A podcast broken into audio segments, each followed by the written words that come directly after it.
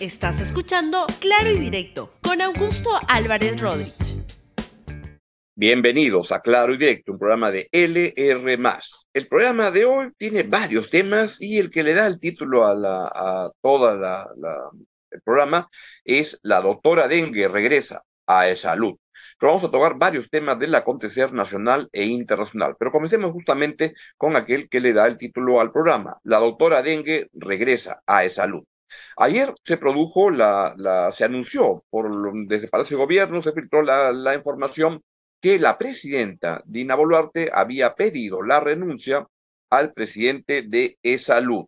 Y entonces corrieron rumores de quién podía ser, etcétera, pero la gran sorpresa no fue que le pidiera la renuncia al presidente de salud en un contexto en el cual hay uh, una acusación con respecto a un pago de una uh, de una factura, de un cobro importante, unos 40 millones de dólares o algo así, pero que tiene algunos enredos que a mí me, confunden un poquito, pero es que esta empresa que contrata con el, con el, con el salud, van a un lado, a un, a un arbitraje y gana la, la empresa. Entonces lo que están acusando al presidente de salud en contubernio, en teoría, con el premier Alberto Tarola, es que le habían adelantado el pago, es un pago que de todas maneras en teoría se tenía que hacer. Pero en ese contexto, la señora Boluarte uh, filtró la información que ella le estaba pidiendo la renuncia al señor presidente de E-Salud.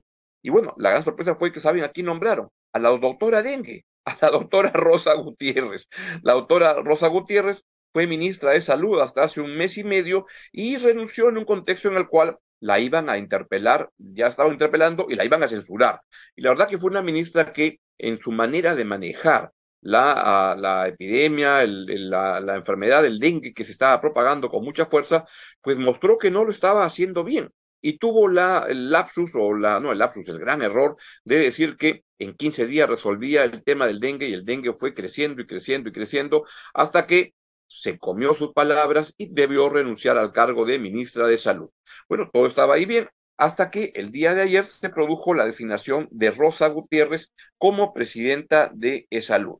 Mi impresión es que esto le hace daño al gobierno, porque proyecta, uno, incapacidad, uh, debilidad para poder convocar nuevas personas a la administración y tener que recurrir a gente que ha salido mal, porque la señora Rosa Gutiérrez no salió bien del Ministerio de Salud, salió bien quemada del Ministerio de Salud y entonces refleja un gobierno que no tiene capacidad de convocar nuevas personas pero que tampoco tiene capacidad de ver que alguna gente no da fuego. Entonces uno pregunta, si esta señora no dio fuego en el Ministerio de Salud, ¿por qué va a dar este, este una, va a tener una buena gestión en el en, en salud? Cosas que solamente se podrían explicar por una relación que tenga con la presidenta de la, República, una vinculación afectiva, etcétera, que le tenga mucho, mucho aprecio y entonces la vuelve a poner. Pero esto le hace daño al gobierno porque degrada la capacidad de gestión pública. Esta vez en una entidad tan, pero tan importante, donde se maneja tanto dinero como es salud. Y esto ocurre en un contexto en el cual el gobierno pues está teniendo algunos este, problemas, en un contexto en el cual primero hay críticas en el gabinete, las críticas a la ministra de Cultura, la señora Leslie Urteaga, por su reunión indebida, que lo, que lo hicimos del comienzo acá y que ella ya lo reconoció el día de ayer, eh, con la gente de la resistencia un grupo de extrema derecha, que da lo mismo si eran de derecha, izquierda, son extremistas violentistas y fueron recibidos por la, el viceministro de eh, Interculturalidad. Son gente que no respeta la democracia, son gente que recurre a métodos violentistas, que agrede a personas con las que discrepa y que su presencia es por eso inaceptable. Y uno se pregunta es, ¿por qué siguen dando vueltas ahí? Por supuesto que la libertad de expresión, uno tiene derecho a manifestarse en esta protesta o como la marcha que este viene, pero lo que no tiene derecho es a una actitud violenta de agresión, porque pararte en la puerta de un periodista, en la puerta de una autoridad pública, en la puerta de gente que representa a ONGs para gritar, para insultar, no está bien. Eso es indebido y eso no se debe tolerar ni con la gente de extrema derecha como esta, ni la gente de extrema izquierda, ni de extremo centro, ni lo que quieran la, la, violencia no se debe promover. Y una manera de promoverla es autorizándolos, este, re, recibiéndolos en oficinas públicas tan importantes como el Ministerio de Cultura. Y eso ocurre no solo en ese contexto que va de alguna, de alguna manera moviendo al gabinete, sino que se produce además en un contexto en el cual hay una marcha, hay una marcha que está en camino y se viene preparando esta marcha para el 19 de eh, julio con entusiasmo. No es muy claro, faltan solamente este, seis días para la, la, la, marcha, es el 19 de julio, se ha proyectado para ese día, y no es muy claro todavía cuánta gente va a convocar, qué es lo que va a ocurrir. Y lo que sucede, por un lado, es que hay mucho entusiasmo por parte de los promotores, este, activistas de la, de la marcha, y lo que están buscando en este momento es ver cómo focalizan los argumentos y los objetivos de la marcha, porque el problema de la marcha es que tiene objetivos muy dispersos.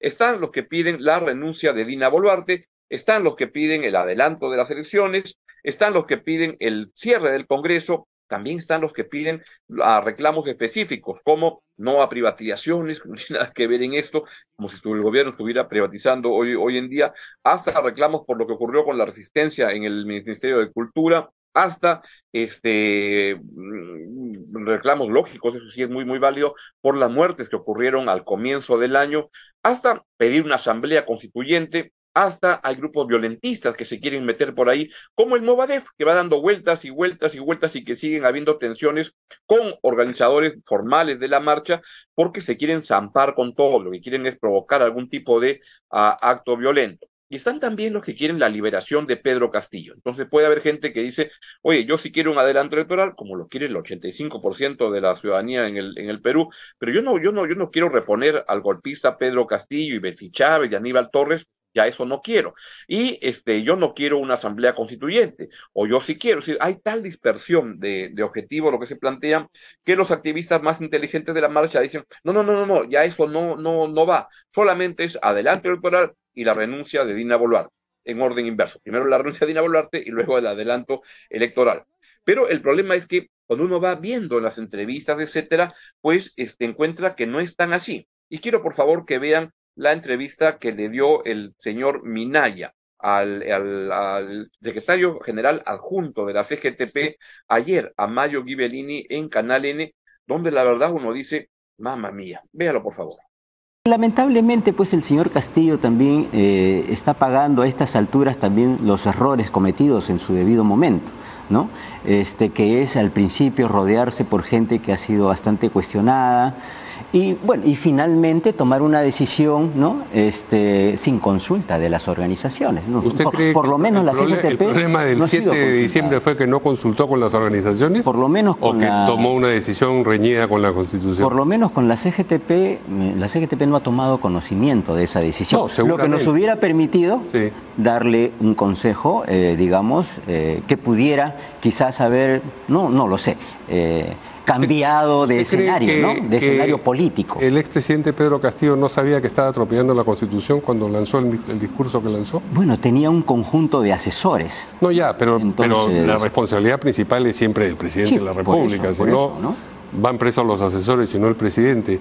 Pero ¿usted cree que él no era consciente de que estaba yendo contra la Constitución? Sin duda alguna eh, tiene que haber sido consciente, pero también resultan muchas especulaciones en donde él fue forzado, pero la versión de que fue forzado, de que la, familia estuvo amenazada, de que hubieron gente detrás de eso, bueno, eso también podría ¿Quién puede amenazar discutirse.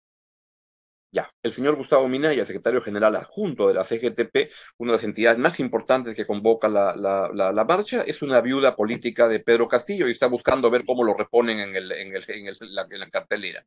Ese es el problema de esa marcha donde se convoca y donde concurren tanta gente con posiciones tan diferentes que eso le hace daño a esta marcha que debe tener objetivos mucho más focalizados.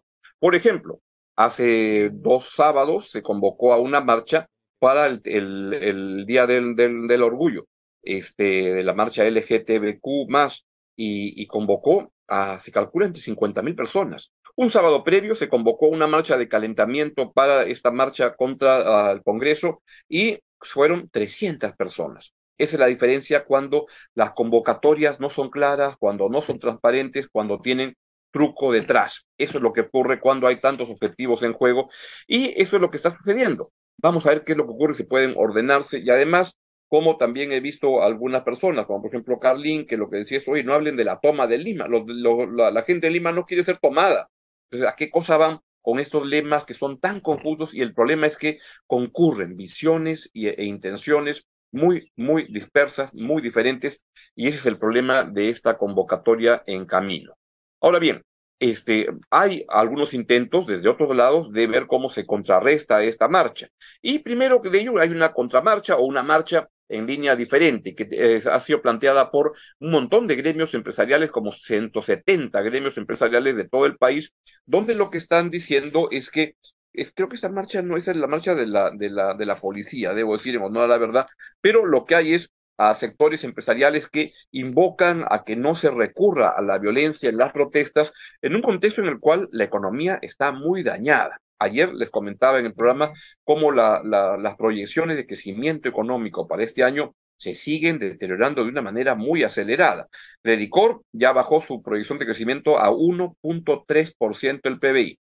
Apoyo Consultoría la calcula en 1.1% del, del, de crecimiento del producto este año no tanto por lo que ocurre en el segundo semestre, que se espera que siga teniendo una, una, una, senda de recuperación, sino por lo que ha ocurrido en el primer semestre, donde el país se dañó mucho. ¿Por qué?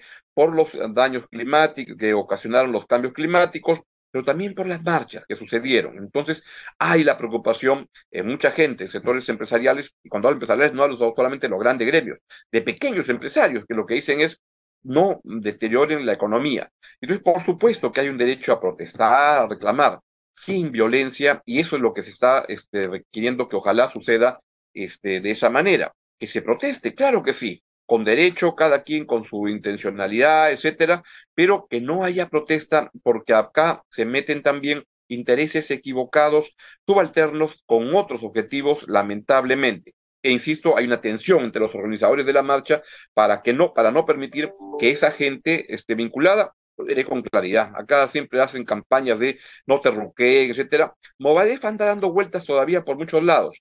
No son muchos, pero se mueven bien.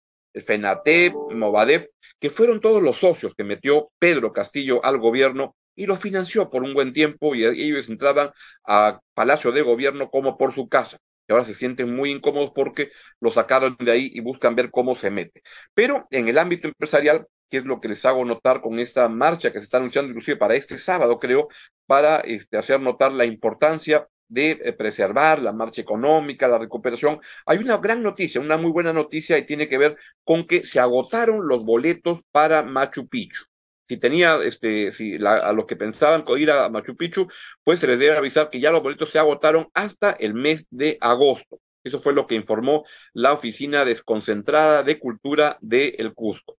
Sin embargo, aún es posible, uh, informa, a comprar algunos boletos, unos boletos vía la web, pero ya están agotados. Es posible adquirir una de las mil entradas que pone a diario el Ministerio de Cultura en la boletería instalada en el distrito de Machu Picchu, Pueblo.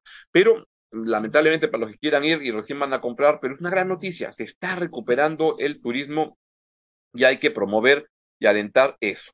Entonces hay la preocupación del sector empresarial y ayer hubo una, una, una, una reunión con la participación de los ministros de Produce, el señor Juan Carlos Matius, que Mincetur es un gran ministro, es, lo conozco bien, es una estupenda persona, está haciendo un gran, gran, gran trabajo.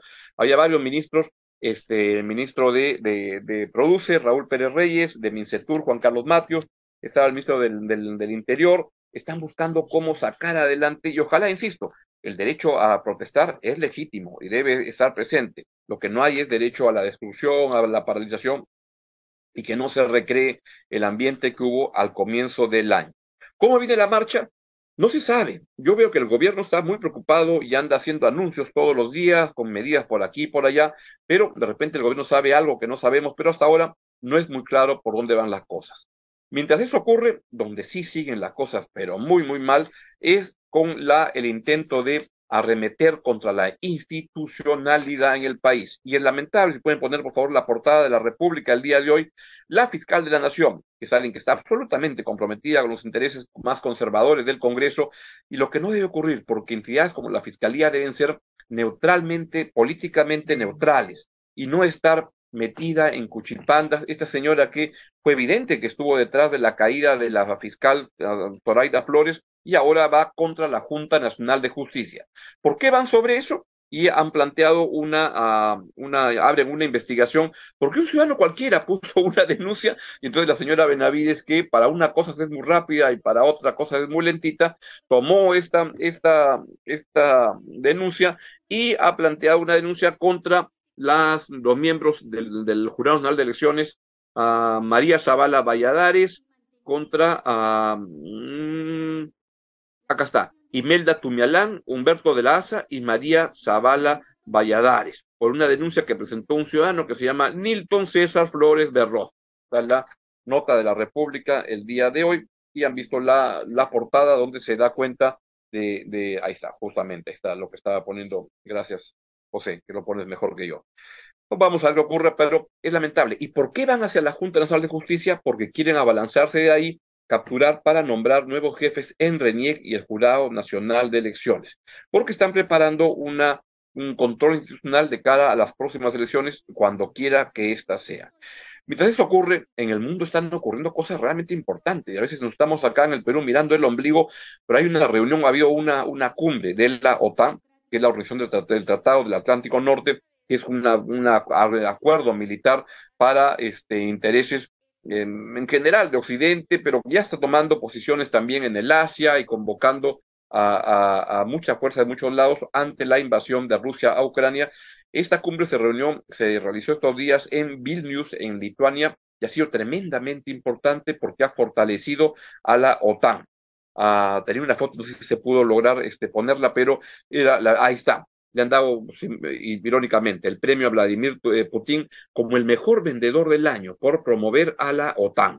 Lo que ha hecho, y ahí el que firma es el señor, el noruego Johannes Stalberg, quien es secretario general de la OTAN, pues lo que ha logrado es que la, la OTAN se fortalezca mucho. La reunión permitió que el presidente ruso eh, levantara los vetos que tenía para que Suecia sea incorporado a la OTAN, Finlandia ya ha sido incorporada previamente, y ahora se está hablando de incorporar de alguna manera a otros países, desde Japón, Nueva Zelanda, etcétera. El señor Vladimir Putin ha hecho un gran, gran trabajo para este, fortalecer a la OTAN, que es lo que él estaba buscando este, irse en contra cuando invadió Crimea primero el año 2014 y el año pasado cuando invadió de manera este, absolutamente fuera de los, de los marcos legales, de los tratados, a Ucrania. Finalmente, dos temas muy rápidamente. El primero es mi absoluto desacuerdo con esta, esta, este ranking que ha hecho una cosa que se llama Atlas no sé cuánto, que dice que uno de los peores platos de la cocina peruana, el peor es la tortilla de raya. Si la pueden poner, por favor, la verdad, no le hagan caso. Creo que es una gran noticia porque estoy seguro que en los próximos días la gente va a ir corriendo a comer la tortilla de raya, que es una de las cosas más deliciosas que hay. Es un plato norteño, en Chiclayo, en Lambayeque, ese se hace pero maravillosamente, pero aquí hay restaurantes estupendos, chiclayanos en, el, en, en, Lima, así que está acá, también puede irse a dar una vuelta, pues están desde el fiesta, etcétera. Hay un restaurante que se llama Pimentel en Surquillo, está en una esquinita que a mí me, me gusta mucho, que está estupendo, y pueden deleitarse con la comida chiclayana. Pero esta cosa de que el peor plato peruano es la, la tortilla de raya, están hasta las patas los señores de este ranking. Y finalmente, Milan Kundera. Ayer les comenté que había fallecido y ahora quería leer dos textos rápidos de Milan Kundera que los leí ayer en una nota, un obituario muy, muy bien hecho en el país sobre Milan Kundera. Y esa es la primera que escribe en un, en un diálogo imaginario, en, una, en un libro que se llama El arte de la novela. Él se inventa un diálogo consigo mismo y dice lo siguiente.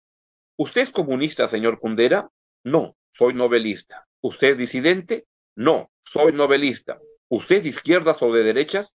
Ni lo uno ni lo otro. Soy novelista. Eso tiene que ver con la importancia que la gente se ocupe de las cosas que quiere hacer y que no las politice ni las desvíe por otras razones que a veces uno siente que son fines muy importantes, etcétera, políticos, pero este, es bueno que la gente se concentre en lo que quiere hacer y lo haga bien. Y por último, en el país, en el año 1982, cuando aún no se había producido, faltaba mucho, fue el año 89, la caída del muro de Berlín, dijo a Kundera siete años antes lo siguiente, no me siento cómodo en el papel de disidente, no me gusta reducir la literatura y el arte a una lectura política.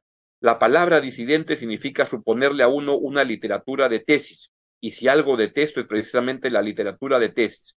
Lo que me interesa es el valor estético. Para mí, la literatura procomunista o la anticomunista es en ese sentido lo mismo. Por eso no me gusta verme como un disidente. Bien, es todo lo que les quería comentar. Y pues nos vamos, y aquí Jorge Estela me recuerda, me dice, está muy molesto también porque dice que quién es esta, esta, este ranking que ha dicho que la tortilla de raya es el, plato peruano, no lo ha comido, así de chompita, no lo ha comido. Nos vamos, lo dejo con la excelente programación de LR y nos vemos mañana aquí como todos los días. Chao, chao. Gracias por escuchar Claro y Directo con Augusto Álvarez Rodríguez. Suscríbete para que disfrutes más contenidos.